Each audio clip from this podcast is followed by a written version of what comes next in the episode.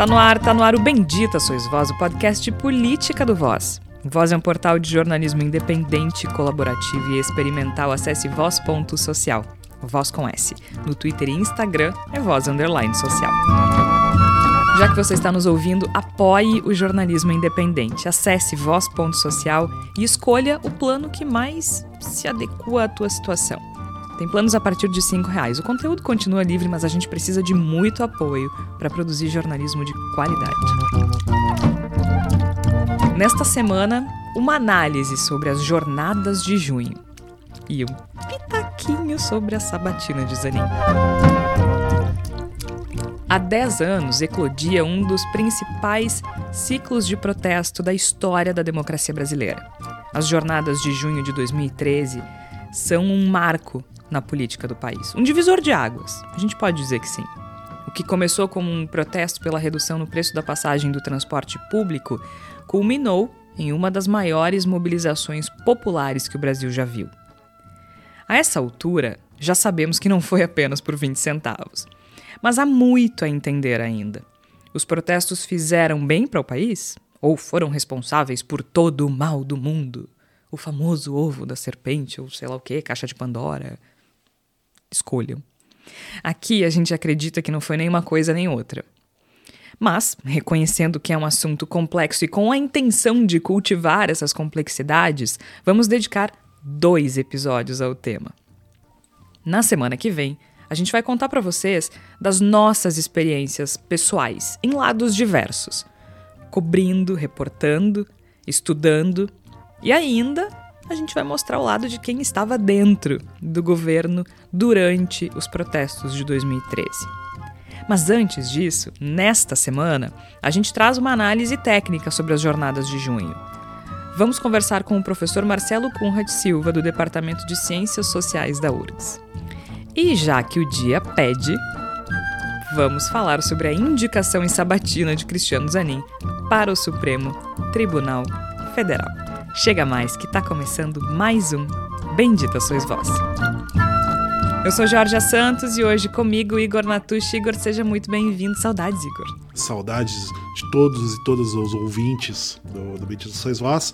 A gente sempre tem muita coisa para para pensar a respeito de junho de 2013, né? Eu acho que acima de tudo eu vejo muita opinião, eu vejo muita tentativa de categorizar, mas eu acho que é preciso ainda pensar bastante a respeito de 2013 para saber uh, as muitas direções e os muitos acontecimentos que se condensam, que estão plasmados naquele, naquele mês que ficou tão marcado e tão importante para nós. Eu acho importante a gente dedicar bastante tempo a isso e por isso nos próximos dois programas nós vamos nos debruçar bastante sobre essa questão. Sabe o que me impressiona, Igor? E já começando assim, né? Porque a gente vai falar uh, sobre o Zanin no, no último bloco, uhum. é, mas puxando agora para as jornadas de junho. A gente vai falar das nossas experiências pessoais na semana que vem. E eu acho que quando vocês ouvirem o episódio da semana que vem, vocês vão entender por que, que a gente precisou separar em dois episódios, né? Porque é muita coisa, a gente viveu muita coisa. Profissionalmente foi muito relevante pra gente. Uhum. Uh, foi um divisor de águas para a política brasileira, mas foi também para a gente, de certa forma, enquanto jornalistas, né? Mas hoje vamos focar um pouquinho nesse aspecto macro das jornadas de junho, né, Igor? E acho que tu puxa por um lado interessante que é, é essa necessidade de determinar se as jornadas de junho, como uh, o ciclo de protestos ficou conhecido, foram boas ou ruins, né? Se, se foram Sim. culpadas, se foram responsáveis por todo o mal do mundo. E sejamos muito diretos e objetivos quando a gente fala todo o mal do mundo, a partir desta e da no, desta perspectiva, uh, a gente está falando da ascensão da extrema-direita ao, ao, poder máximo da política brasileira. Uh, só que é uma, é uma posição muito delicada de se querer extrair, né? Porque é um, o, a natureza de um ciclo de protesto ela é complexa e de um ciclo de protesto como esse, com tantos atores diversos, com tanta coisa diferente acontecendo, uhum. com tantas motivações diferentes, um, fica ainda mais difícil, né? Porque assim, começa com um movimento específico, depois outros movimentos se juntam à mobilização, mas com motivações diferentes. Sem dúvida. Uh, só que quando se fala sobre o grande mal do, de 2013, é como se tudo tivesse sido intencional, né? Como se tudo tivesse sido orquestrado e arquitetado, né? Como se, ok, vamos nos juntar para tirar o PT do poder, que é como o Partido dos Trabalhadores trata 2013 hoje, né? Sim. É, é, tudo. Parece, parece tudo muito confuso, parece tudo muito nebuloso, parece tudo muito. Meio conspiratório. É, né? uma e, coisa estranha. E eu acho muito interessante tu citares isso, Jorge, porque, claro que a gente depois vai elaborar, especialmente Sim. no próximo programa, todas as nossas impressões particulares a respeito de tudo que aconteceu. Mas eu acho que um ponto que me, que me parece central para qualquer esforço de compreensão a respeito de 2013 é entender que o que aconteceu era imprevisível. Né? Que ninguém. E ninguém, ninguém. Vai, ninguém vai poder chegar e dizer, ah, na época eu sabia que ia acontecer. Desculpe, não vai estar vai tá faltando com a verdade. É. Tá? Ninguém sabia. Ninguém sabia, ninguém podia prever que aquilo alcançaria aquela dimensão, que teria aqueles desdobramentos imediatos, muito menos que poderia ter desdobramentos futuros como os que acabou tendo. Ninguém podia prever aquilo. Então, a, a gente precisa, e eu gosto muito de uma definição do, do Marcelo Branco, que é um ativista de, de redes, ativista digital, que trabalhou nas redes da campanha da, da, da Dilma Rousseff na sua primeira eleição, que, e que na, naquela época mesmo ele fez uma definição que eu acho muito feliz. Né? Ele definiu uh, junho de 2013 como um viral da vida real. né? Eu acho que ele foi muito feliz nessa definição porque me parece que a partir do sucesso dos protestos em Porto Alegre, e a gente às vezes fala em lembrar que tudo isso começou em Porto Alegre, e acho que é uma coisa que a gente vai poder falar bastante é. depois a respeito disso, né? a partir do sucesso de Porto Alegre em conseguir uh, bloquear o aumento das passagens, a partir dali se criou um pensamento viral em torno daquele, daquele evento que fez com que se espalhasse por muitos lugares. E as pessoas de mais diferentes posições, pelos mais diferentes motivos, começaram a querer colar nesse viral e, mais importante, começaram a querer colar os seus discursos e as suas ambições e as suas expectativas, né? É como a gente hoje faz com meme, né? Todo mundo reproduz é. um meme e cada um tenta colocar um, a sua pitada de conteúdo e de significado nesse meme. E me parece que foi muito o que aconteceu em 2013. Então, as pessoas tentaram colocar as suas, as seus toques de significado. Todo mundo queria dizer alguma coisa é. a respeito daquilo que estava acontecendo. Como é que vai pegar uma coisa tão complexa, uma coisa tão cheia de humanidade e tão cheia de despertar por todos os lados e querer ter uma, uma sentença a respeito disso? Foi bom, foi ruim? É.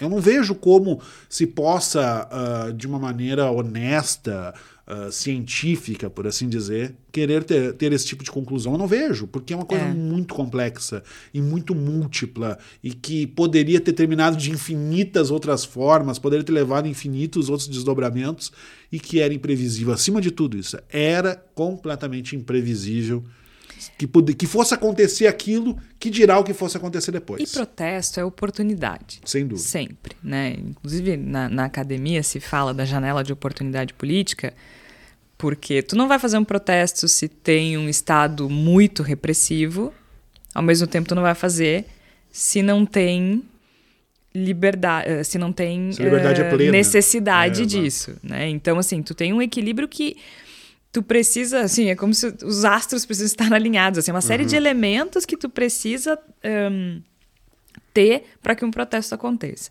Quando a gente fala de um ciclo, né, que é uh, vários atos, vários atos de mobilização constantes dentro de um determinado período de tempo com relativo sucesso, aí, cara, aí tu tem que ter assim, é, por que, que é um evento que é um tipo de evento que acontece de, de década em década ou de décadas? Sim. Porque tu tem que ter uma série de elementos, vários elementos muito específicos, combinados, que, que, que te deem a oportunidade uh, para que isso aconteça. A gente teve um exemplo há poucos dias, né, Georgia, que foi o, o Dallagnol, doutor Dallagnol, querendo convocar protestos ah, contra a situação dele. A colando... carreta furacão Isso, junta colando gente. 10, 15 pessoas em Curitiba. Não é assim. Então, Exato. Então, assim, então um ciclo, né, um ciclo que é, uma, que é o protesto, os, os, os as mobilizações sustentadas por um período de tempo, tu tem que estar tá com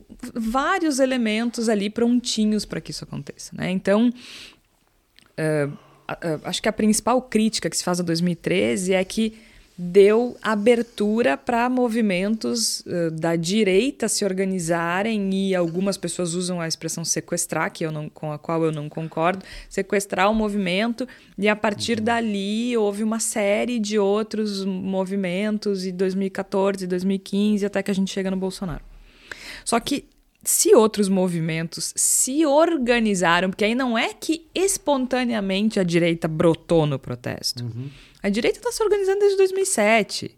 Tem movimentos como o, o, Não sei se era o Vem Pra Rua especificamente, mas acho, acho que era um outro nome. Cansei. Cansei Sim, começa lá em 2007. Tu tem uma série de teve movimentos. Teve uma época que teve aqui o Agora Chega. Agora Chega. Tudo isso começou em 2007. Todos, tá? Todos começaram a se organizar em 2007. Quando tu olha para 20 mil pessoas. Ok, estão criticando a redução, estão pedindo a redução no preço da passagem, mas, mas tu também percebe a brecha para criticar o governo, porque existe um, uma questão de, de falha na entrega de serviço público, a Copa chegando. Uhum. Eles se organizaram muito rápido. E isso é uma coisa que a academia, até a gente vai mostrar na sequência na entrevista com o professor, a gente não consegue rastrear uhum. essa organização. É muito louco isso. A gente sabe que os grupos existiam, mas não tinha líder. Tinha, né? Mas ele não aparecia. Sim. O líder dos grupos da, da direita que protestaram em 2013. É, é uma coisa muito louca. A gente vai falar um pouco sobre isso na entrevista na sequência. Só que se esses movimentos conseguiram se organizar e participar de um protesto que começa com um repertório socialista, do bloco de luta uhum. e tudo mais, e conseguem e, e, colocar o verde e amarelo para dentro, é porque tinha oportunidade política para acontecer isso. Né? Tinha, era o momento, era o momento perfeito para que isso acontecesse.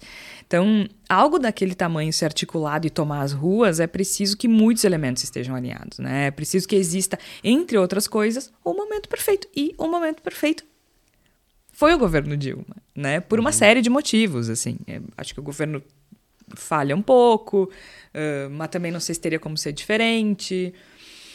Enfim, Vamos, vamos, vamos conversar um pouquinho com o professor Marcelo Conrad Silva, ele que estudou com nos últimos 10 anos se dedicou a estudar o que aconteceu em 2013, junto com outros acadêmicos também. O professor Marcelo Conrad, que é aqui da Universidade Federal do Rio Grande do Sul. Como o Igor bem lembrou, junho de 2013, as jornadas de junho começam na capital gaúcha. Então aqui é um polo importante de estudo uhum. desses, desses protestos e de, das consequências também e de como, como esses protestos aconteceram, como foram reportados e tudo mais. Então a gente vai agora ouvir uma entrevista com o professor Marcelo Conrad Silva. Professor, antes de mais nada, são 10 anos de muita gente tecendo muitas teses sobre 2013, Sim. né? Sim. Agora, essa semana, o Twitter está enlouquecido, assim, sobre as responsabilidades, as culpas. Antes de a gente uhum. entrar nisso, é, uhum. nesses 10 anos, assim, esses 10 anos foram suficientes para entender o que aconteceu em 2013 ou ainda vai precisar de um pouco mais de tempo? Olha, esse de fato é um, é um evento que ele é um enigma, né? Apesar de tudo, né? Dez anos não é pouca coisa, já tem já tem muito acúmulo, na verdade, de conhecimento sobre 2013, né? Eh, aliás, sobre os vários 2013, né? Porque este é um, é um tema, assim, né? Uh, depois a gente pode aprofundar um pouco. Mas a gente já tem já muita pesquisa feita né, sobre várias temáticas né, envolvendo 2013, a própria questão dos protestos, da relação da mídia com os protestos, a questão né, policiamento, repressão, protestos, enfim, a espacialidade dos protestos, a cidade, os protestos, enfim, a internet, os protestos. Então já tem muita pesquisa feita, acho que já tem várias coisas que se descobriu. Mas uh, um dos enigmas de 2013, ou melhor, ele se torna um enigma porque ele é objeto também de uma profunda disputa política. Né?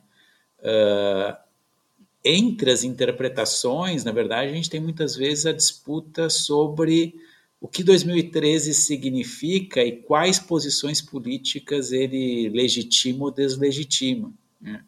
Então, essa questão, por exemplo, do protesto, né? uh, para alguns, digam assim, o protesto se tornou responsável por uma certa uh, uh, desestruturação de uma estabilidade que havia e abriu espaço, digamos assim, para a emergência do mal, né? É, pra muita gente trata como ovo da serpente, né? Porque Exatamente. Todo o mal liberado, Isso. uma então, caixa de Pandora, uma coisa louca na, na Já outros vão dizer que, na verdade, é o contrário, né? Foi a incapacidade das instituições lidarem com os protestos, né? Que eram legítimos, que eram necessários, que eram, enfim, uh, se produziu, né? Os desdobramentos não concordo nenhuma nem com outra leitura, digamos assim. É, eu acho que isso é parte da própria disputa política que marcou 2013. Né?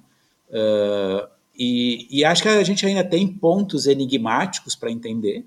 Né? De fato, tem alguns pontos que a gente não conseguiu, enquanto quem pesquisa, quem trata desses temas, né?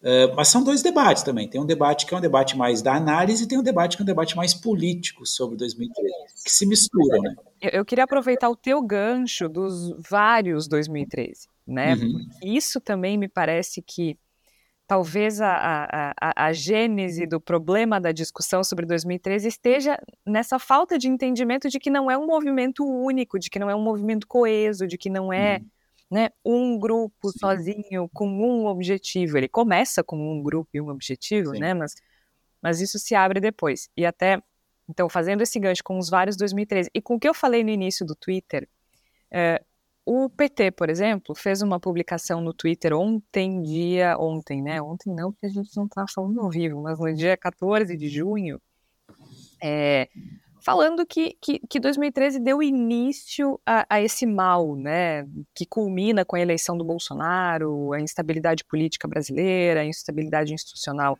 na política brasileira e tudo mais. E aí começa essa discussão, assim, será que 2013 foi culpado mesmo? Uhum. Uh, então eu queria te ouvir um pouco sobre isso, sobre esses Sim. vários movimentos que eclodem uhum. em 2013, né? Uhum. Porque o que a gente vê ali me parece que é uma grande janela de oportunidade, né, professor? Sim. É, uh Primeiro, sobre essa questão da diversidade. Né? Uh, a gente precisa situar 2013 no Brasil dentro de uma dinâmica mais global, digamos assim, de emergência de conflitos, protestos, mobilizações sociais em vários lugares do mundo. Né? Não é à toa que o Times Magazine uh, uh, elegeu o manifestante como o personagem do ano em 2011. Né? Por quê? Porque a gente tem a Primavera Árabe, Uh, havia as manifestações na Espanha, teve todo o movimento dos ocupais né, uh, nos Estados Unidos, aí se disseminaram para o mundo. Né. Uh, a gente vivia aqui no Brasil, né, a gente não pode esquecer, foi um momento de, assim, de emergência né, da Marcha da Maconha, que foi liberada em 2011 pelo Supremo, tem a Marcha das Vadias, tem a emergência de todo o movimento cicloativista, massa crítica. É um momento de efervescência né, política, de emergência de uma nova geração na política brasileira e mundial, enfim. Então, é um momento né, que ele tem muitas raízes. É um momento, a gente esquece muitas vezes, né, que toda essa, que começava já toda essa dinâmica de protestos anticorrupção, né, uh, particularmente a partir ali, acho que 2005, 2007, né, com a, com a escândalo do mensalão. Isso. Né? Então, alguns desses grupos já estão se constituindo, já estão atuando né, previamente. Tá? Então, a gente tem uma dinâmica e a gente tem 2013. Tá? O que me, me parece que é uma das dificuldades são duas dificuldades em termos de diversidade. Tá? A gente não tem um movimento homogêneo em escala nacional, né? as realidades locais são muito distintas. Tá? E, segundo lugar, a gente não tem um movimento social, digamos assim é uma convergência de vários grupos, de várias organizações e de várias intencionalidades. Né? Inclusive, o, o, conceito de, assim, que, que, que, eu uso, desde 2013, 14, a gente usava, eu acho que né, eh, começa a pegar, digamos assim, é de ciclo de protesto, ou seja, ele é um conceito exatamente para dizer isso, não é um grupo que está fazendo essa ação, são vários grupos que vão se mobilizando e vão muitas vezes conjuntamente ou separadamente fazendo ações e tal. Né? Então, aqui isso é importante às vezes entender, porque não há uma, uma intencionalidade de 2013. Né? 2013 não foi produto do MPL, né? ou seja, Porto Alegre não tinha MPL. Né? Uh, 2013 não foi produzido simplesmente por uma luta pela redução da passagem de ônibus. Né? Ao mesmo tempo que 2013 não foi produzido simplesmente por uma mudança da cobertura midiática, pela repressão em São Paulo, pela o interesse de assim de destituição ou de fragilização. Naquele momento acho que era muito mais de fragilização do governo federal petista. Né? São várias coisas que foram se articulando é, de, de forma não planejada. Né? Uh, e tem uma certa, uma coisa que a gente chama nas ciências sociais de ilusão retrospectiva, né? que é olhar o passado com os olhos do futuro. Tá?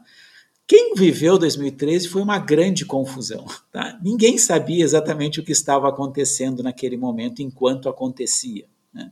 Depois a gente tem várias racionalizações, tem várias coisas e tal, e as pessoas começam a olhar para trás com os olhos do futuro. Mas naquele momento, eu me lembro, nas ruas, inclusive aqui em Porto Alegre, quem estava organizando os protestos, absolutamente surpreso com o que estava acontecendo. Né? Uh, então, essa dinâmica que aconteceu em 2013, ela é, é uma dinâmica rara do ponto de vista de protestos, de conflitos sociais e tal, não é uma dinâmica comum, né? Uh, particularmente um fenômeno de 2013 em algumas cidades, né? Que foi essa convivência na mesma manifestação de grupos politicamente heterogêneos e contraditórios. Né?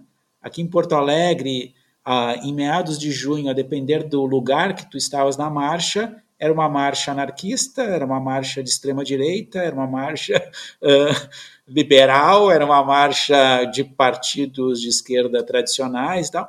Por quê? Porque tudo isso confluiu para os mesmos protestos. Claro que isso durou muito pouco, né? ou seja, foi mais ou menos 15 dias de convivência e acabou, porque as pessoas é. não suportam. Né? As cores são outras, né? Mas esse, esse é um enigma importante de 2003. Esse eu acho para mim, assim, pensando analiticamente, assim, não em termos da, de quem quer usar 2013 para fortalecer suas posições políticas, mas como foi possível essa convergência? Tá? Porque isso é raríssimo em casos de protestos. Tá? Em evento como o de 2013, ele precisa que que muitos elementos específicos estejam alinhados, né, professor? Isso. E estavam naquele momento. Estavam naquele momento. Não é algo que acontece o tempo todo. É, eu acho assim, uma das hipóteses, tá? Porque isso não tenho como comprovar ainda, né? Mas me parece que uma das hipóteses que ajuda a entender, de assim, uh, como grupos tão heterogêneos, apesar das suas diferenças, viram no mesmo evento de protesto uma forma de se manifestar publicamente, politicamente, é porque havia em grupos, tanto à esquerda política quanto à direita política, uma crítica compartilhada tanto em relação ao governo federal, né, quanto mais amplamente ao próprio sistema político. Então, me parece um pouco essa uh, ênfase, de assim, né, na voz das ruas, né, que foi muito naquele tempo, naquele momento, muito marcante, essa ideia que as ruas estão falando, né, uh, me parece que isso possibilitou que, apesar de intencionalidades muito distintas, né, esses grupos vissem naquela manifestação, naquelas manifestações, uma forma de expressar esse descontentamento. Né? De um lado, um pouco uma crítica do que foi feito pelos governos petistas por a esquerda, que achava que era muito pouco, de outro, por outro lado, uma crítica pelos setores mais à direita, né, uh, que tinha essa mistura, de assim, naquele momento, que era o discurso da corrupção que emergia, mas também um certo discurso da incompetência, né, que meio se misturava. Né. Então, é, e até no caso do governo da presidenta Dilma, o governo também não soube lidar com esse uhum. movimento que acontecia, né? Com, com esse ciclo. Foi uma coisa meio aos trancos e barrancos. Claro, até porque ninguém sabia exatamente o que estava Exatamente. Eu acho que esse, agora no olhar retrospectivo, ah, mas deveria ter feito tal coisa que isso teria produzido outro resultado. Bom, depois é fácil dizer. É, é engraçado porque eu, eu era repórter na época. Sim. E eu, imagina, nunca tinha Acho que uhum. antes de 2013 tínhamos tido uh, uh, o protesto pelo impeachment do Collor. Então, na minha geração era criança, era uma novidade. Uhum. Foi muito louco, porque foi a partir daquele momento que eu decidi estudar isso na academia. Né? Mexeu, mexeu comigo a esse ponto. Eu disse, o que é que está acontecendo? E eu me senti muito, muito mal por estar tá uhum. tá na linha de frente no caso aqui uhum. de Porto Alegre, da maior rádio do, do estado, da mais ouvida, com essa responsabilidade de passar para os ouvintes o que estava acontecendo e não sendo precisa, uhum. porque eu não sabia o que estava acontecendo, Sim. né? Uhum. E com certeza eu nunca ouvi o que eu falei naqueles dias, mas com certeza devo ter cometido algumas gafes, uhum. não muitas. É, eu e outros colegas é que não compreendiam o que estava acontecendo. E aquilo mexeu comigo a esse ponto, né? De, uhum. de eu disse, não, é, para mim virou uma coisa muito pessoal. Era uma coisa muito que os, os outros colegas sentiam também. É, mas isso, mas isso eu acho que é um, um, um ele foi um, um, algo que permeou várias instituições, sabe? Não só, não só a mídia sofreu muito de um assim do ponto de vista de conseguir achar um enquadramento, digamos assim, que desse conta né, desse objeto, uh, mas a gente não pode esquecer de um assim que aqui no Rio Grande do Sul, aqui em Porto Alegre, a polícia militar também teve uma dificuldade muito grande, que já foi vivenciada, porque assim, eu acho que havia... E era um governo petista, isso, né? Ainda tinha esse isso, detalhe. É, havia uma, uma ideia disseminada, digamos assim, na sociedade, na academia, enfim, de uma certa estabilidade da democracia, digamos assim a ideia do conflito aberto, né, o conflito de rua, obviamente haviam várias coisas acontecendo, né, mas essa ideia de uma grande ebulição, de assim, era uma ideia que estava mais ou menos afastada. Assim, né. Eu me lembro, uma das expressões disso é que na própria mundo das ciências sociais, o tema dos movimentos sociais era um tema considerado ultrapassado. É, é, era uma coisa muito adormecida, é, né? um pouco não, a democracia se estabilizou, as, os conflitos eles vão ser institucionalizados e as coisas resolvem por aí. Só que quando começam os protestos, e aqui em Porto Alegre, por exemplo, um dos protestos mais emblemáticos foi aquele do Tatu, da Copa, no final de 2012, né, aquela manifestação uh, do Defesa Pública da Alegria, e teve aquele conflito com uh, a, a Brigada Militar, eh, teve repórteres feridos, enfim, um negócio bem violento. Aquilo ali produziu uma crise né, eh, na, na, na, Polícia Militar Gaúcha. Né? Por quê? Porque tu tinha um governo petista, né? tu tinha uma forma de policiamento do protesto que se mostrou catastrófica, né? então tu teve todo um, um, desafio, tem um orientando que fez a, a tese dele de doutorado sobre isso, hein? De reestruturar o policiamento do protesto num processo mais geral que já estava acontecendo, que tinha a ver com mudanças, enfim, que a própria questão da Copa do Mundo estava trazendo e tal. Mas a mídia também sofreu. Eu me lembro que uma editora da Zero Hora fez uma tipo uma retratação pública, acho que foi em abril, né, em relação à forma como a Zero Hora estava cobrindo os protestos e estava sendo alvo de críticas. E que a partir dali a Zero Hora mudaria a forma da cobertura ao protesto, porque, enfim, assumiam que havia de fato alguns problemas nessa cobertura é. antes de junho. Né? Então... É, isso, isso, historicamente a mídia tem um problema, né? Uhum. Para uhum. encontrar o enquadramento adequado, e depois a gente viu como foi em 2015, 2016, que foi a mídia foi fundamental para o sucesso dos protestos de 15 e 16. Mas é, é, era muito, era uma coisa muito perturbadora, assim, uhum. não, não, não saber o que fazer com aquilo que estava acontecendo. Sim. E eu tenho a impressão que eu não sei se a gente aprendeu, sabe? Eu tenho a impressão que dez anos depois, acho que a gente ainda não sabe o que fazer com esse tipo de, de evento.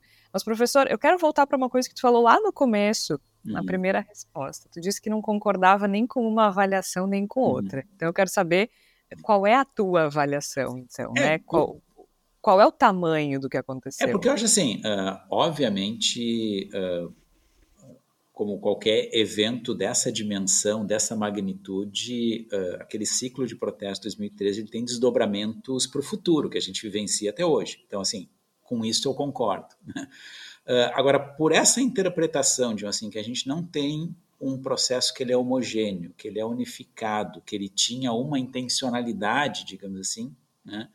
uh, me parece que botar na conta de 2013, né?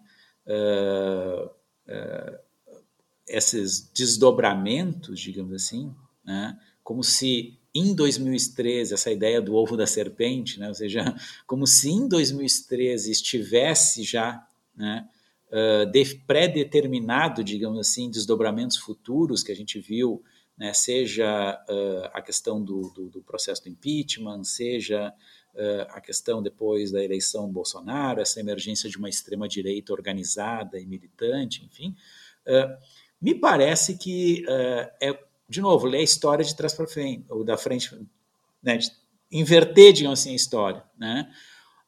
2013 por essa convergência, ele tem potencialidades de, assim, uh, libertárias, transformadoras, democratizantes, assim como ele tinha potencialidades conservadoras, retrógradas, autoritárias. Né?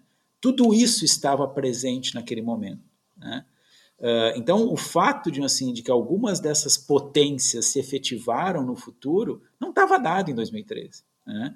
Então, Sim, não era uma, não era uma, não foi algo orquestrado como alguns críticos isso. e a própria nota do PT dá a entender, né? Como é, se fosse um grande para derrubar o governo. Aí tem duas coisas, né? Que eu acho que, de fato, uh, a gente, eu, uh, um evento dessa magnitude, obviamente, ele teve a participação atores políticos que tinham intencionalidades. Né? Agora, dizer que esses atores planejaram como se a história é escrita a partir de pessoas que sentam em torno de uma mesa, fazem um plano e diz que vai ser assim. Não é, entende? Me parece. E principalmente planejaram juntos, né, professor? Isso. Então tu vai botar. Essa, é, né, acho que e, o ponto é muito esse, assim, né? É, que Talvez anarquistas, black blocs. É, que anarquistas, black blocs se juntaram com a extrema-direita para planejar a derrubada do governo petista. Não dá, entende? É uma coisa um pouco mais complicada. Então, uh, e me parece uh, que, inclusive, isso, ou seja, acho que uma parte de quem se mobilizou com essa bandeira anticorrupção, enfim, né, nessa guinada que depois leva né, para posições né, políticas mais à direita e tal, tinha uma das suas intencionalidades a eleição que viria no ano que vem, ou seja, produzir um desgaste no governo federal do ponto de vista de fortalecer uma candidatura oposicionista. Né? Bom, e faz parte do jogo. O resultado das eleições não foi favorável, e aí a história muda, entende? Ou seja, não é a mesma coisa, né? Então, assim, eu acho que tem uma, um certo cuidado de assim que é preciso ter, né? Uh, porque eu, acho que aqui tu tem uma, uma, uma tendência né, desse julgamento de simplificar as coisas, como se um, tivesse um plano. É um pouco essa ideia né, das teorias conspiratórias, como se um grande plano sendo realizado. Assim, né? E um outro ponto que eu discordo, assim, que uh, que de um lado é essa, essa uh, uh, demonização do protesto, né? Uh, que uma parte, assim, né, que retoma, na verdade, de uma discussão que é lá do, do século XX, assim, de, do, logo depois do nazifascismo surgiu toda uma corrente de estudos sobre movimentos sociais que via nos movimentos como algo irracional, antidemocrático e tal. Não é à toa que vários atores daquela época foram reabilitados agora para pensar, de assim, essas mobilizações contemporâneas. Né? Por exemplo, dá alguns exemplos para a gente. É, por exemplo, toda a redescoberta ali dos estudos do Reich sobre a psicologia de massas do fascismo, o próprio Freud, uh, todos esses estudos lá da, da, da, escola de Frankfurt, que analisou de, assim, essa coisa da personalidade autoritária, enfim, tudo isso foi reabilitado, era um negócio que a literatura de movimentos sociais enterrou nos anos 60, 70. Já estava superado. E agora está né? voltando tudo, porque tem um pouco essa ideia da irracionalidade das massas, da loucura, enfim, né? Ah, que é usado pela esquerda e pela direita para acusar seus adversários. Né? Então, a, a, esquerda chama os outros de gado, de não sei o quê, a direita chama dos mortadela e de não sei o quê, mas né, não explica nada. Tá? Então, isso uh, é um problema. E agora, outro problema também é essa visão que joga toda a positividade no protesto. Né? Eu me lembro em 2013 havia uma dificuldade de certos grupos à esquerda de fazer uma crítica com essa direita que emergiu nos protestos, porque, ah, não, mas é o povo nas ruas, e o povo nas ruas sempre é bom. Né? Nós vimos no 8 de janeiro que o povo nas ruas nem sempre é bom. Ou seja, uh, então, assim, essa ambiguidade do protesto, essa ambiguidade né, da, da, política das ruas, eu acho que esses discursos eles perdem, tá? eles simplificam. Né? A ideia do que ou é bom ou é mal, né? E, e assim, e é, eu acho que além de perder, né, professor, a gente também quando para para analisar, a gente tem de simplificar as coisas para ficar mais fácil de comunicar para as pessoas. Mas o protesto é uma coisa ambígua. Sim. Uhum. E eu acho que essa é a dificuldade uhum. até é, de quem é, defende, por exemplo, um protesto como uma manifestação legítima, que é o meu caso, é uma dificuldade, uhum. porque a gente sabe que ao mesmo tempo um protesto na calçada não é eficaz. Uhum. Né? A gente sabe que um protesto na calçada que não incomoda ninguém não é eficaz, mas a gente também sabe que o protesto que é eficaz, ele incomoda, uhum. ele tem efeitos colaterais. Uhum. Parece que essa é uma dificuldade muito grande na hora de se falar sobre esse tipo de evento. Sim que parece que tem que se defender uhum. ou condenar. Uhum. Né? A gente não pode fazer uma, uma análise que é ambígua porque a natureza do protesto é ambígua. Né? Exatamente, né? ele é um fenômeno ah, como conflitos, digamos assim, né, que eles, uh, pouco a gente pensando em termos de táticas, né, conflitivas Isso. e tal, uh, uma parte dos protestos, em geral, é feita para produzir algum tipo de ruptura, algum tipo de confrontação, algum tipo, no limite, de violência. Não, não né? precisaria do protesto. Uh, exatamente, porque ele é um instrumento, digamos assim, de, através da ruptura da normalidade, chamar atenção para alguma coisa. Né? Agora, nessa tentativa de produzir essa ruptura né, uh, na normalidade das coisas, efetivamente tu tem riscos de assim, né, de, de, de, produção de várias coisas negativas. Esse é, é a essência do protesto. O senhor acha que essa, essa dificuldade de, de olhar para 2013 vem um pouco dessa ambiguidade? Porque, assim, não é o, o bloco de lutas responsável pela eleição do Bolsonaro. Não, não é culpado, Sim. né? Sim. Mas as pessoas de verde e amarelo que estavam em 2015 e 2016 também estavam a partir de certo momento, em 2013. Uhum. Uh, talvez essa dificuldade de olhar para trás venha justamente dessa ambiguidade? Uhum. Eu acho que tem isso, assim, nessa. Né? Essa... Porque isso meio uh, tira a pureza do, do, do, protesto, entende? Ou seja, porque é uma coisa muito recorrente que marca, de, assim, o, os discursos sobre o protesto é um pouco essa ideia da pureza, da, da, da, da é uma coisa que a pessoa gosta muito da espontaneidade. Tá? Bom, protestos, eles são. Protesto é um ato político produzido por atores que têm intencionalidades políticas. Ninguém faz protesto, digamos assim, simplesmente né, por um ato de, né, de diversão e tal. O protesto ele é um ato de expressão política, mesmo que seja um protesto marcado por práticas culturais, enfim, e tal, mas artísticas e tal, lúdicas, mas ele é um ato político, é um ato de né, produzir uma ação. Então tu tem uma intencionalidade, tu tem e isso é algo que muitas vezes as pessoas gostam de ver o protesto como essa expressão pura, digamos assim, de uma sociedade que se manifesta e tal, sem intenções, sem segundas intenções. Mas é um negócio meio ingênuo, na verdade. É uma dificuldade de olhar para trás e, e, e, aí que 2013 é essa ambiguidade, ou seja, que depois acabou. Né? 2014, 2014 já não existia mais isso. Né? As posições estavam dadas de uma forma muito mais demarcadas. Né? Uh, mas naquele momento, onde a gente tem essas várias intencionalidades ali dis, disputando e dividindo as ruas, né?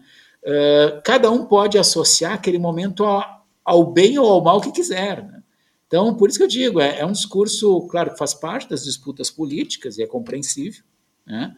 Uh, mas é um discurso que, na verdade, assim, pensando do ponto de vista da análise, tá, ok. Né? Tu tinha lá, assim, certamente deveriam ter, e eu tenho uma orientanda que fez algumas entrevistas, né?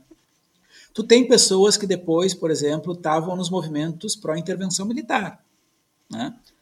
Uh, mas dizer que aquele protesto de 2013 é responsável pela ascensão, digamos assim, de uma extrema-direita intervencionista é, é, é, é, falso, entende? Ou seja, é, que é aplicar né, uma causa e efeito. Exatamente, que não acontece assim, digamos assim. Né?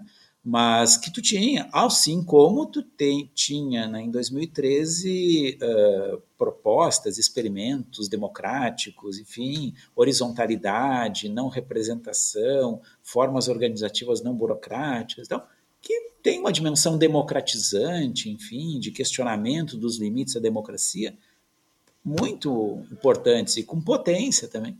Então, uh, me parece que a gente, sabe, eu acho que preservar a ambiguidade de 2013 faz bem, sabe? Eu Ótimo. Acho que, eu acho que é uma coisa que ajuda, de assim, a gente pensar, inclusive para ter um debate político menos maniqueísta, sabe? E menos simplista. A gente está num momento onde todo mundo quer o bem e o mal, né?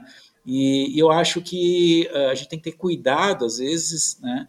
Uh, de tentar preservar, né, eu acho um pouco nesses nossos papéis, né, do jornalismo, da, da, da, pesquisa e tal, é preservar a complexidade das coisas, é mostrar que, olha, tudo bem, tem intenções que querem simplificar e elas são legítimas dentro da sua área, mas o mundo é complicado, entende? O mundo não é simples e não tem resposta simples para os problemas do mundo, sabe? Nem, e é um, acho que esse é o grande desafio da gente a partir de agora, né? Nesse mundo em que a desinformação ela, ela, ela cresce, ela uhum. chega nas pessoas muito rápido, né? Com uhum. um fluxo de, de, desinformação muito grande.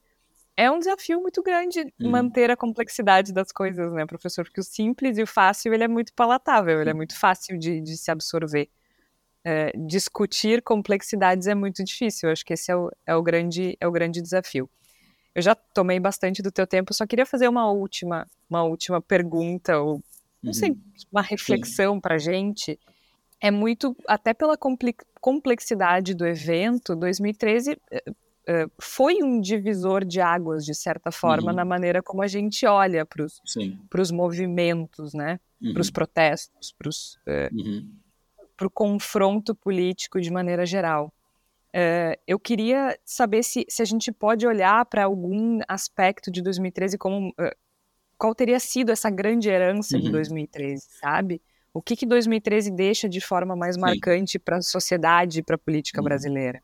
É, acho que tem vários uh, desdobramentos de 2013, assim, que é, tem um conceito que é a ideia de uma conjuntura crítica, né? Eu acho que 2013, de fato, ele constituiu, digamos assim, né? e produziu uma inflexão na sociedade brasileira. Né? Todo mundo que viveu antes de 2013, né? mesmo tendo manifestações e vive depois de 2013, alguma coisa mudou ali. Né? Não é a mesma coisa, tem uma dinâmica nova. Assim. E um ponto que para mim ele é muito uh, me chama muito atenção, digamos assim, foi uh, a, a numa sociedade que uma parte importante né, da, da, da, população tem uma profunda aversão né, uh, ao protesto, ao conflito político, enfim, que tem uma, uma posição, digamos assim, tradicional né, de criminalização e tal, 2013 ele produziu uma democratização e uma difusão do protesto como forma de ação política. Né? ele, essa ideia um pouco que para além da esquerda, por exemplo, esquerda. que era uma coisa muito associada Isso. à esquerda, né? Isso, ele se torna, digamos assim, né, um repertório à disposição de quem quer se expressar politicamente na sociedade. Né? Uh, então, essa coisa que a esquerda perdeu um pouco o monopólio das ruas, digamos assim, né? uh, eu acho que ela expressa né, muito essa essa mudança de 2013 que o protesto se tornou uma forma legítima para setores da sociedade que tradicionalmente uh, eram contra o protesto como forma de ação política. Né? Então, esse campo da direita, extrema-direita, que tradicionalmente defendeu a repressão ao protesto, o direito de ir e vir, eu não quero que atrapalhem o meu cotidiano, passou a assumir, digamos assim, isso como a sua forma também de se expressar politicamente. Ou seja, me parece que os protestos de 2015, 2016 pelo impeachment, enfim, eles não teriam toda essa magnitude se o próprio protesto em si não tivesse sido reabilitado como uma forma legítima, necessária, enfim, positiva de expressão política. Né? E isso eu acho que é uma, uma das, dos grandes legados de 2013, assim, sabe? Uh, a, a, ideia né, Uh, mesmo acho que a Zero Hora ela fez uma uma ao final de 2013 ela fez uma uma, uma retrospectiva né, do ano e tal, não sei o que. Eu acho que era assim: o que aprendemos em 2013? Protestar. Né? Isso não é pouca coisa, digamos assim. Isso, isso eu acho que é um legado, digamos assim, né? Eu, eu discordo da ideia que, ah, porque muita gente fala, ah, a esquerda sumiu das ruas. Não, eu acho que eu nunca vi tanto protesto como tem. Estudo protesto. Olha, eu participo de protesto desde 1984, a campanha das diretas. Tá? Nunca vi tanto protesto na minha vida como teve. Claro que a pandemia foi uma ruptura, mas como teve até ali o início da pandemia. Isso. Sabe? Foi essa ebulição de protesto e protesto. E isso eu acho que tem muito a ver com o aprendizado assim, da, da sociedade brasileira né, do protesto como uma forma. De enxergar como uma forma legítima. É, né? E que me dá um pouco de receio, de assim, eu acho que, obviamente, eu, eu, eu, acho que o que aconteceu em 8 de janeiro foi um crime, de assim, né? Uh, só que eu tenho muito receio de que o que seja criminalizado não é a causa que estava ali, que era uma causa é. antidemocrática, mas o que seja criminalizado é o direito ao protesto, sabe? Então, isso eu acho que é um perigo, sabe? a gente está num ponto bem crítico com relação a isso mesmo, né? Porque mesmo uh, que outros grupos tenham é, se manifestado depois de 2013, a gente nota que existe uma, um esforço enorme para diferenciar, né? Uhum. 15, 16 tinha muito a coisa do protesto ao domingo porque a gente isso, trabalha, isso. né? Protestar durante a semana é coisa de vagabundo que não tem o que fazer. É, a gente protesta uh, durante a tarde porque é para para todo mundo ver, né? A gente uhum. leva as crianças, então tinha, né, os repertórios, essa coisa muito familiar, uhum. cidadão do cidadão do bem, né? Cidadão de bem. Sim. E tal. Tanto que agora, em, em 8 de janeiro, quem tentou se descolar e dizer que eram infiltrados era a partir dos métodos. Né? Não, não, uhum. esses métodos aí, quem, quem pratica é a esquerda. Uhum. Mas tu imagina o cara que passou quatro anos defendendo o Bolsonaro, com a camiseta do Bolsonaro ser chamado de petista para depois de passado. cara não deve As ironias da história. não deve ter ficado muito feliz. É, mas realmente acho que esse, isso é, é, é, um, é um motivo de preocupação, né, professora? Uhum. Essa criminalização do, de determinados métodos e, eventualmente, do protesto em si. É, porque já foi um, um dos. Uh em 2013 a gente teve né, já vários casos ali né, de criminalização, muito nessa tentativa de, de, separar o bom do mal manifestante, que foi uma, um, né, um dos tipos de enquadramento muito forte. Os vândalos e os manifestantes. Exatamente. Né? A palavra vândalo foi Isso, muito tinha usado. muito forte, um pouco essa ideia do, dos anarquistas também, que se tornaram, digamos assim, um, né, e, e, com desdobramentos, a gente teve em São Paulo, a gente teve aqui em Porto Alegre, né, processos judiciais e tal, eh, várias ações policiais, enfim. Uh, então, é, essa dinâmica, digamos assim, eu acho que, né, e é algo que tem sido objeto de muita discussão agora, né, na, nessa resposta ao 8 de janeiro, como, né, de fato, a gente preserva a democracia, mas sem também uh, não pagar né, isso com o preço né, de, de perder o direito de, assim, de manifestação política, de, enfim, né? Então, esse é, o, é, o, é, um dos debates, acho, importantes hoje do que a gente vive no Brasil, né, do, depois dessa nossa experiência, né, uh, enfim, de um autoritarismo uh, que poderia né, ter se aprofundado e tal, mas como, uh, de fato, a gente passa a reconhecer a complexidade né, do protesto, que ele pode ser mobilizado para causas muito diversas. Né? e muitas vezes causas autoritárias, enfim, causas retrógradas e tal.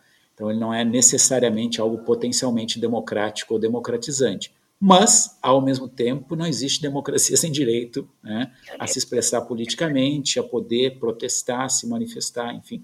Então é, é nesse equilíbrio aí que a gente vai precisar encontrar né, uh, que está um dos desafios da democracia brasileira para os próximos anos. Né uma corda bamba para os próximos anos. Exatamente. para os próximos anos e provavelmente, para o resto da história, né? Não tem, não tem assim, nada muito estável. Eu lembro que uh, já até a gente vai encerrando. Teve 2013 e aí em 2014 eu participei de um seminário sobre democracia, estabilidade democrática, aquela coisa. E estava o professor uh, uh, Larry Diamond da Universidade uhum. de Stanford, que é um estudioso da democracia, né, uhum. de consolidação democrática. E eu perguntei para ele como é que ele via o Brasil, né? Se ele achava, não, o Brasil tá ótimo, tá tudo bem. Isso 2014. Eu disse, mas professor, Sim. a gente está passando por um momento de instabilidade, a gente está... Eu acho que a eleição ainda não tinha acontecido, né? a, a, data, né? Não tinha, não tinha saído o resultado, estava, estava em campanha. a gente tinha uma campanha muito violenta. Não, não, o Brasil está ótimo, não sei, né? Bem naquela linha da consolidação da democracia Isso. que depois do governo Lula, ok, estabilizou, estamos bem. Bom, até os melhores erram, né? Exatamente. Não, é, esse era mais ou menos um diagnóstico consolidado, é. assim, que né, infelizmente, infelizmente... infelizmente ele não estava muito certo.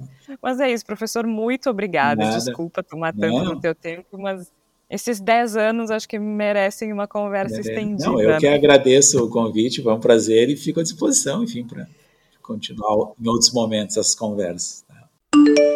Bom, Igor, acho que o que a gente está bem alinhado, né, com a ideia do professor. E eu, eu, ele fala uma coisa que eu gosto muito, e a gente né, chega a essa conclusão ali na entrevista, uh, eu e ele, que eu acho que serve para olhar para 2013 e serve para muitas outras coisas na política brasileira, que é uh, conservar complexidades, Perfeito. Né? cultivar ambiguidades.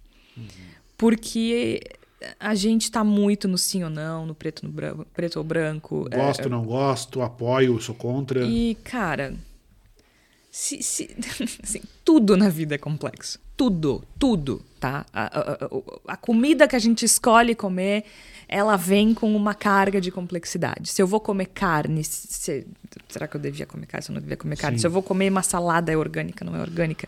Se é orgânica, eu vou tomar um suco Eu vou tomar um vinho. É, é trabalho escravo, não é, é. trabalho escravo. É, é tudo. Por que é que um evento deste tamanho e tantos outros da política brasileira precisam ser simples? Eles não, eles não são, não, não há como ser. E eu acho que sempre que a gente tenta colocar uma sentença uh, um grande resumo, né? Porque você deve gostar de junho de 2013 porque isso, ou você deve detestar junho de 2013 porque isso. A gente está. E digo isso com respeito aos atores e atrizes que fazem isso, a gente está emburrecendo o debate. Muito. A gente está forçando um emburrecimento de uma coisa que, que é complexa. em outras coisas. Muitas que emburrece outras. outros assuntos, Exatamente. outros debates. Exatamente. A gente, se, se, a gente parte de um princípio, eu acho razoável partir desse princípio, de que é impossível compreender o cenário político atual do Brasil sem um olhar para junho de 2013, e eu concordo com isso, é fundamental. Sim, é, é, fundamental. Um, é um marco, como é, é importante. como é que eu vou pretender ter uma visão ampla e bem consolidada de 2023 se eu emburreço 2013? Não tem como. Não tem. Eu... E sabe, Igor, eu acho que isso a gente pode uh, uh, levar para para outros aspectos da política e mesmo para o protesto, sabe? Uhum. Eu noto muito uma dificuldade que é, eu falo sobre isso com o professor que a esquerda tem de analisar protesto, né? E porque assim a gente sabe que é uma ferramenta importante, legítima e importantíssima para mudança,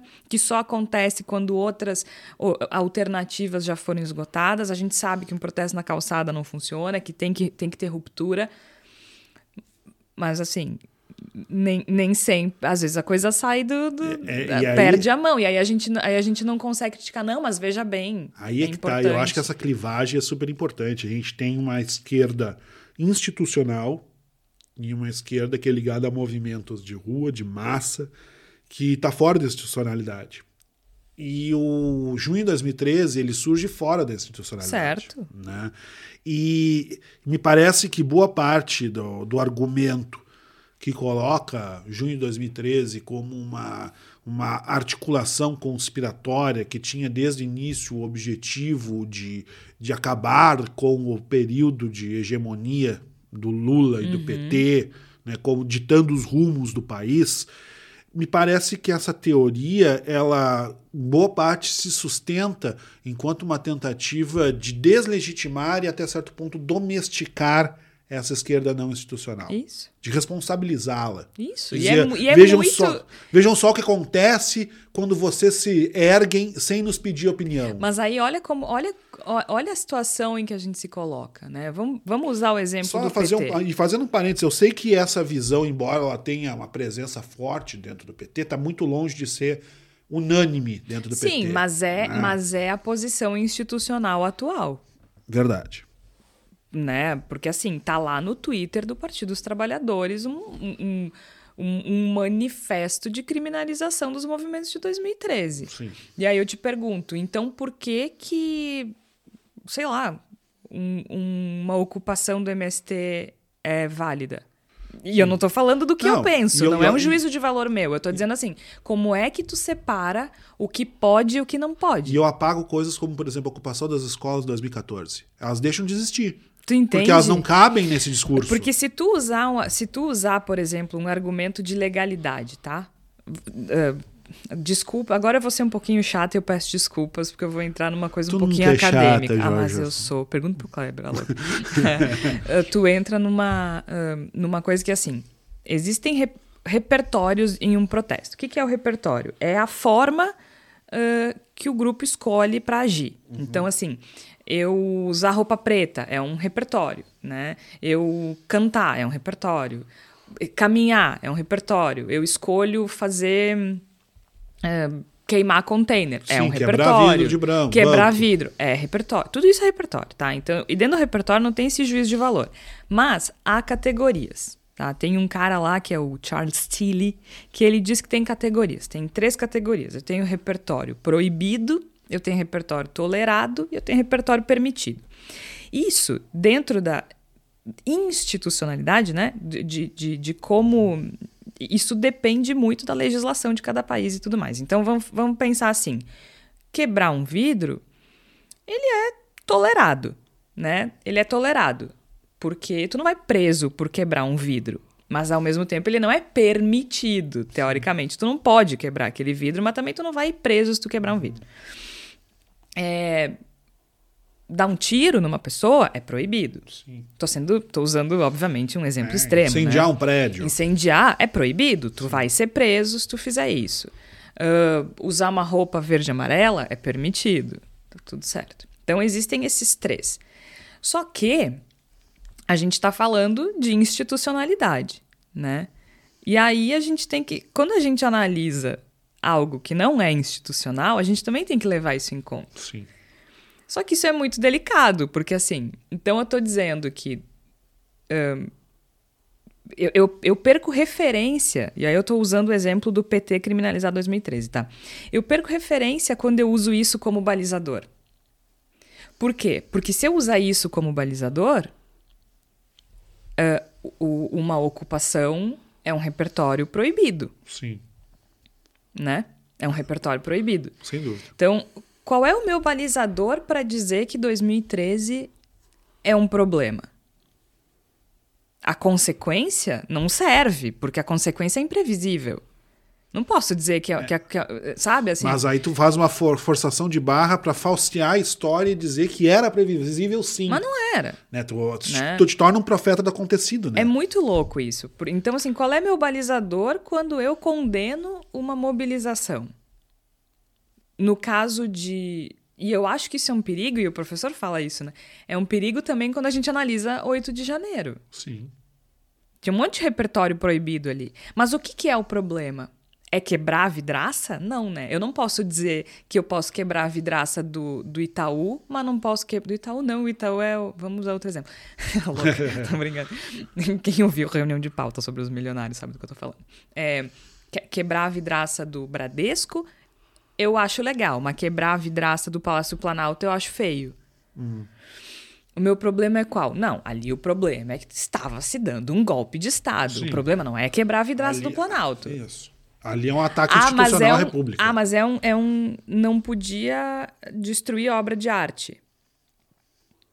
Não, não podia. Sim. Mas se fosse de outro movimento derrubar a estátua do bandeirante, Uhum. pode.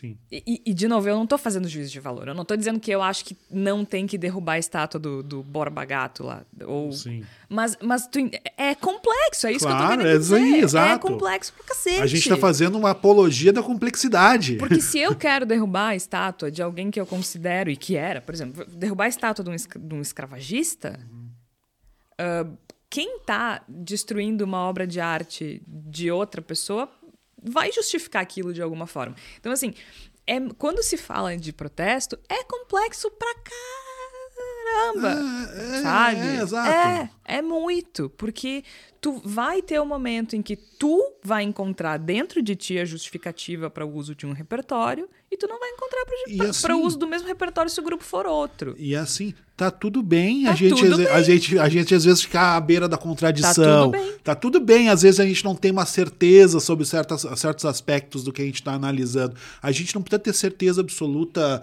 e prévia e perfeita sobre tudo. Eu acho que o que fica desse episódio é isso. É complexo, não é bom nem ruim, é bom e ruim. Sim. Todo protesto é assim. Mark Twain é o melhor Lidem dos tempos, isso. o pior dos tempos e é todos ao mesmo tempo. lidem com isso. Acho que, mas uma coisa que é um legado importante e complexo é, é isso que o professor fala de uma geração que aprendeu a protestar, né? A gente perde a virgindade do ciclo de protesto. Isso. E acho que é bom também que a direita tenha começado a, a usar o protesto como ferramenta, porque isso ajuda também a democratizar isso, né? E a descriminalizar também. Ah, mas daí tem o 8 de janeiro. Cara, é isso? Tá, tamo sujeito, entendeu? Eles pegaram o, o repertório do protesto, a possibilidade de É. fazer protestos e transformaram em 8 de janeiro e agora vão ter que lidar com as consequências. É isso, é isso mesmo. Mas é, mas eu, eu acho que a gente tem tanto medo de se contradizer. E desculpa, mas eu acho que é uma das principais, um dos principais traços da natureza humana é a contradição. Sim. A questão é como a gente lida com isso e justifica isso também. Quando a gente está com o microfone na mão, a gente tem muita responsabilidade. E, e eu acho que as pessoas esquecem um pouco isso às vezes, né? É, Hum, É. mas, mas é, é muito complexo. Assim. Eu, bom, eu vou falar mais disso semana que vem, mas quando eu comecei a mergulhar no estudo disso, a gente fica. É, é, é muito louco a gente se colocar na, na posição de juiz dos repertórios que são proibidos, tolerados, permitidos. Sim. É muito complicado. É muito complicado. E eu acho que as pessoas se colocam nessa. criam essa armadilha. Elas se colocam nessa posição sem ter a menor necessidade. Assim. Exatamente. Tipo, eu posso dizer que foi um movimento muito legal e não concordar com o incêndio de container. Sim. Ou posso achar que o incêndio, incendiar o container é super importante. Coisa boa incendiar um container, aquele fogo, É? aquela fumaça, mas não concordar com o protesto. Né? Também. Eu não tenho pena de vidro, por exemplo. Nunca perdi uma noite de sono por um vidro quebrado de banco. Né? Obra de arte eu já acho Já me incomoda muito outra mais. coisa. É, E aí? Enfim. Falar em complexidades, temos duas coisas nessa semana antes de a gente encerrar esse episódio, chamar a palavra da salvação da Flávia. É, a gente não vai poder falar de resultado, então a gente pode falar um pouco de teoria, porque está acontecendo nesse instante, enquanto a gente grava, né, ao meio-dia de quarta-feira, a sabatina de Cristiano Zanin, Igor Natucha. Eu particularmente não gosto da indicação. O fato de ser advogado de Lula me incomoda menos do que se poderia imaginar, é a minha opinião. Eu só acho que é mais do mesmo, é mais uma figura parecida. Ahn, que me, me incomoda não saber como ele pensa. Eu não sei quem ele é, né? Acho que notório saber, tá, tem, né? Acho que ele escreveu o nome dele aí na história jurídica do Brasil, quando se estudar o. Ele, ele, ele foi muito ousado na defesa do, do, do presidente Lula, ele foi muito. Não, e a reversão da, da- prisão foi- de um presidente da República foi brilhante. é uma coisa muito marcante. Foi brilhante e o nome dele tá escrito na história. Mas eu não sei como ele pensa, isso me incomoda, isso me irrita, mas ao mesmo tempo, em tese, a sabatina seria para isso, né? É, em tese seria para isso, mas na prática a teoria é outra, né? Não, não pude deixar de pensar em teoria Zavascki, desculpe, né? É. Acaba, o, o troca- o trocadilho me veio, mas eu vou evitar concretizá-lo. Mas, de qualquer maneira, eu, eu tendo a concordar com a tua leitura. Eu acho que o fato dele ser amigo do rei, da- do, do- de quem está mandando, isso, isso é notoriamente acontece nos indicados para o STF, não é o primeiro, provavelmente não vai ser o último que vai ter como aspecto decisivo da sua indicação a sua proximidade com o presidente ou com a presidente de ocasião. Collor indicou o primo, né? É, então, convenhamos, né? Trem Pra já quem partiu. não sabe, Fernando Collor indicou Marco Aurélio Melo, que era Primo. primo. Fernando Né? Collor de Melo, Marco Aurélio Então é aquela coisa, te- esse trem já partiu e faz tempo que partiu. Então, É. né, isso para mim não causa incômodo. O que, eu me, O que eu acho que a gente tem, primeiro, eu acho que a tua colocação é muito, muito interessante, muito significativa. A gente não sabe o que, que o Zanin pensa, a gente não tem a, a noção do, né, de como ele encara a sua função enquanto guardião da Constituição, que é ao fim, é. ao fim e ao cabo que se espera que o ministro do STF seja. E eu não gosto do, dos motivos pelos quais ele é indicado. É, também não vamos fazer hipocrisia é. aqui. Obviamente, o Lula está indicando o Zanin porque confia no Zanin. Isso tá, é muito óbvio. E me parece que a gente tem talvez uma polarização política que vai se consolidando dentro do STF a partir de, da indicação menos do, do, do Alexandre de Moraes, que se mostrou diferente nisso, mas a partir do Nunes Marques e depois o Mendonça e agora o Zanin, parece que a gente está criando dois polos. A gente está reproduzindo a nossa é. polarização política dentro do STF. Sem as complexidades que precisaríamos. Exatamente. Exatamente. É, né, é que eu acho que fica muito, fica muito, né, maniqueísta, assim. A gente é. fica muito A ou B. Né? Isso. Aí, é, aí tu começa, falta nuance. Isso, né? começa a criar facções é. dentro do STF. Eu acho que isso, caso se consolide, eu não sei quais, são, quais vão ser as próximas é, agora, Lula, quem está né? nos ouvindo agora já sabe como é que foi a sabatina na CCJ, né? Na Comissão de Constituição e Justiça do Senado, inclusive com o ex-juiz senador Sérgio Moro. Uh, na na, no grupo, né, de, da Sabatina. É. Que Cara, esse país é muito massa. Como é que alguém pode não gostar do Brasil? Isso não existe, Cornatush. Mas enfim, quem está nos ouvindo agora já, já sabe como foi, até por isso a gente vai evitar falar da Sabatina neste momento. Mas fica aqui nossas. Deixamos nossas impressões, não é mesmo? Isso. E assim, gente, hoje é dia 21, amanhã é dia 22. O Tribunal Superior Eleitoral eh, deve julgar a inelegibilidade do ex-presidente Jair Bolsonaro. Ouça o meu suspiro de prazer. A chance de eu usar isso, esse recorte é imensa. Mas é isso também. Semana que vem saberemos como, como foi Jair Bolsonaro, que estará em, no Rio Grande do Sul uhum. uh, quando for informado da decisão. Mas vamos combinar aqui, só o cagaço já tá valendo, já né? Já tá valendo. Já tá valendo. Vamos para a palavra da salvação, Flávia Cunha, tudo contigo. Olá, Georgia. Olá, ouvintes do Bendita Sois Vós. Começa a palavra da salvação dessa semana com indicação de livro. 13, da socióloga Ângela Alonso, um lançamento de junho desse ano da editora Companhia das Letras. O subtítulo da obra é bem autoexplicativo: A Política de Rua de Lula a Dilma. A autora analisa a relação tensa dos governos petistas com a sociedade organizada e considera que a contestação a esses governos era o ponto em comum aos manifestantes de junho de 2013, independente do espectro ideológico, mais à esquerda ou mais à direita. A minha outra sugestão também tem conexão com a Angela Alonso, que é uma das pesquisadoras mais atuantes no Brasil em relação ao tema manifestações de 2013. Ela que é professora titular do Departamento de Sociologia da Universidade de São Paulo, pesquisadora do SEBRAP, Centro Brasileiro de Análise e Planejamento, além de colunista do jornal Folha de São Paulo. O conteúdo que eu vou indicar é o documentário Ecos de Junho, dirigido por ela e pelo Paulo Marcum.